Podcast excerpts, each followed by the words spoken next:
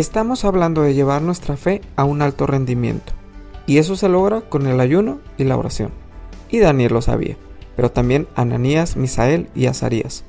Tu fe tiene que crecer y llegar a un alto rendimiento, porque en la vida te vas a topar con diversas pruebas, y sí, quizá en algún momento vas a querer tirar la toalla, pero no se vale rendirse. Estos tres hombres decidieron ir más profundo en su relación con Dios a través del ayuno y de la oración. La comunión íntima con Dios va más allá de una oración cortita, va más allá que una lectura de cinco minutos. Requiere un compromiso, un compromiso que marque diferencia. Es la pasión por buscar más de Dios y conocerle en lo profundo. Quizá sí habrá momentos difíciles en nuestra vida, pero tenemos la seguridad que cuando hemos pasado tiempo con Él, que a pesar de todas las cosas que puedan pasar a nuestro alrededor, Él tiene cuidado de cada uno de nosotros.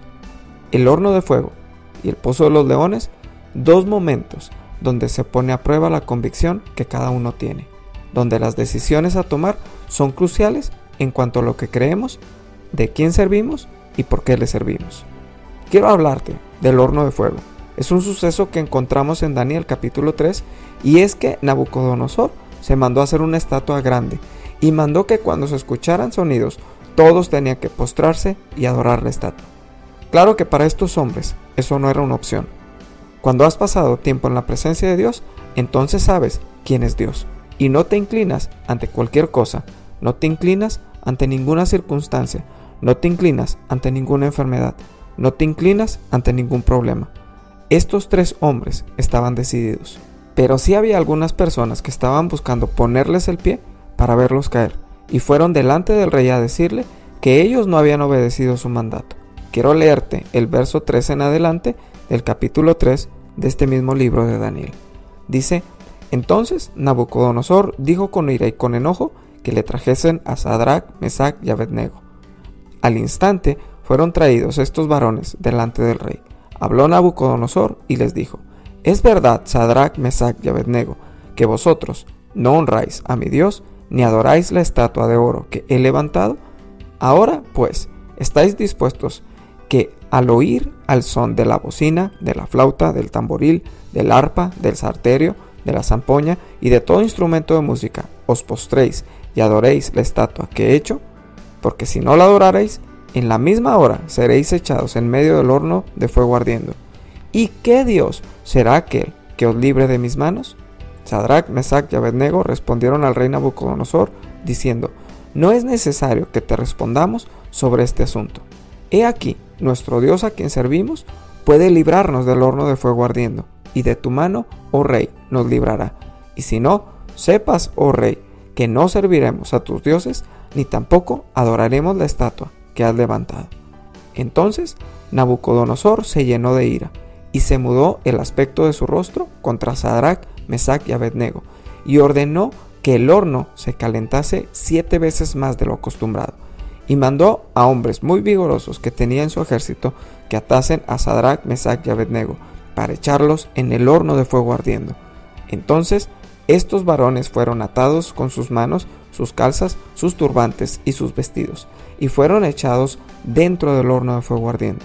Y como la orden del rey era apremiante y lo habían calentado mucho, la llama de fuego mató a aquellos que habían alzado a Sadrach, Mesach y Abednego. Y estos tres varones, Sadrach, Mesach y Abednego, cayeron atados dentro del horno de fuego ardiendo. Entonces el rey Nabucodonosor se espantó y se levantó apresuradamente y dijo a los de su consejo, ¿no echaron a tres varones atados dentro del fuego? Ellos respondieron al rey, es verdad, oh rey. Y él dijo, he aquí, yo veo a cuatro varones sueltos que se pasean en medio del fuego sin sufrir ningún daño, y el aspecto del cuarto es semejante a hijo de los dioses. Entonces Nabucodonosor se acercó a la puerta del horno de fuego ardiendo y dijo, Sadrach, Mesach y Abednego, siervos del Dios Altísimo, salid y venid. Entonces Sadrach, Mesach y Abednego salieron de en medio del fuego y se juntaron los sátrapas, los gobernadores, los capitanes y los consejeros del rey para mirar a estos varones, cómo el fuego no había tenido poder alguno sobre sus cuerpos, ni aun el cabello de sus cabezas se había quemado, sus ropas estaban intactas y ni siquiera olor a fuego tenían.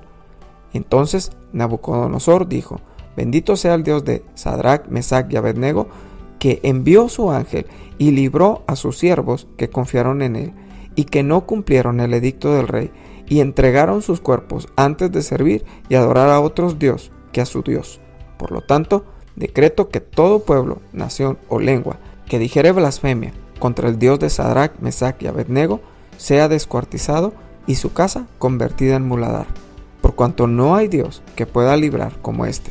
Entonces el rey engrandeció a Sadrach, Mesach y Abednego en la provincia de Babilonia. La convicción que te da el haber pasado tiempo con Dios no se trata de si Dios hace lo que yo quiero, se trata de que Dios haga lo que Él quiere. Me gusta mucho la respuesta de estos hombres delante del rey cuando le dicen, no hay ningún tema que discutir, no nos vamos a inclinar, Dios nos va a librar del horno de fuego y si no, de todos modos, no vamos a servir a tus dioses, es decir, ni muertos los vamos a adorar. Quizá habrá momentos en tu vida donde te enfrentes a un horno de fuego, pero tienes que tener la convicción de que Dios puede librarte y si no lo hace de todos modos, su perfecta voluntad se estará cumpliendo en tu vida. No puedes rendirte ni bajar los brazos, porque Dios tiene un propósito más grande para ti. Quiero que notes algo que es bien importante. Dios no los libró del horno de fuego, ellos fueron lanzados ahí. Muchas veces tendremos que pasar por el proceso, pero tienes que tener la seguridad. Y hoy te lo digo, que en medio de ese proceso Dios estará contigo así como lo hizo con ellos. Para sorpresa del rey, Dios estaba caminando entre ellos. Para testimonio de las personas que desean verte en el horno de fuego, se van a dar cuenta que Dios camina contigo y por más difícil que es el proceso, Él te va a sacar de ahí. Yo no sé qué proceso estés pasando, pero sí sé que Dios te está acompañando. Sí sé que si estás escuchando este devocional es porque Dios quiere decirte que Él va contigo en ese horno de fuego por donde estás caminando, que no estás solo y que Él va a cumplir su propósito en ti. Estos tres hombres lo sabían y no bajaron los brazos. Tú no te rindas, porque al final, aún los que te quieren ver fracasar se asombrarán de lo que Dios hará contigo. Vamos a orar. Señor, te damos gracias este día, porque tú eres bueno. Gracias, porque en todo momento tú estás con nosotros y no nos dejas. Gracias porque a pesar de que caminemos en un horno de fuego, tú tienes cuidado de cada uno. Gracias porque en cada proceso va a traer su propio crecimiento. Y si estamos en momentos difíciles es porque tú te vas a glorificar en medio aún de lo que estamos viviendo. Y para testimonio de muchos, tú nos vas a dar la victoria que estamos esperando. Gracias porque este día, aún en el proceso, tú te vas a manifestar con poder y nos vas a librar de la mano del enemigo. Te damos todo el honor a ti y toda la alabanza, porque nos alegraremos en medio del desierto en medio de ese horno de fuego y por más difícil que se ponga, nuestra seguridad será de que tú estás con nosotros. Gracias por este día, porque tú lo vas a bendecir y nos vas a mostrar tu gracia y misericordia una vez más. Te damos toda la gloria, te bendecimos Señor. En el nombre de Jesús muchas gracias. Amén y amén. Gracias por escuchar este devocional. Gracias por compartirlo para llegar a más personas. Gracias por los comentarios, por los likes en la página de Facebook TDF Monterrey.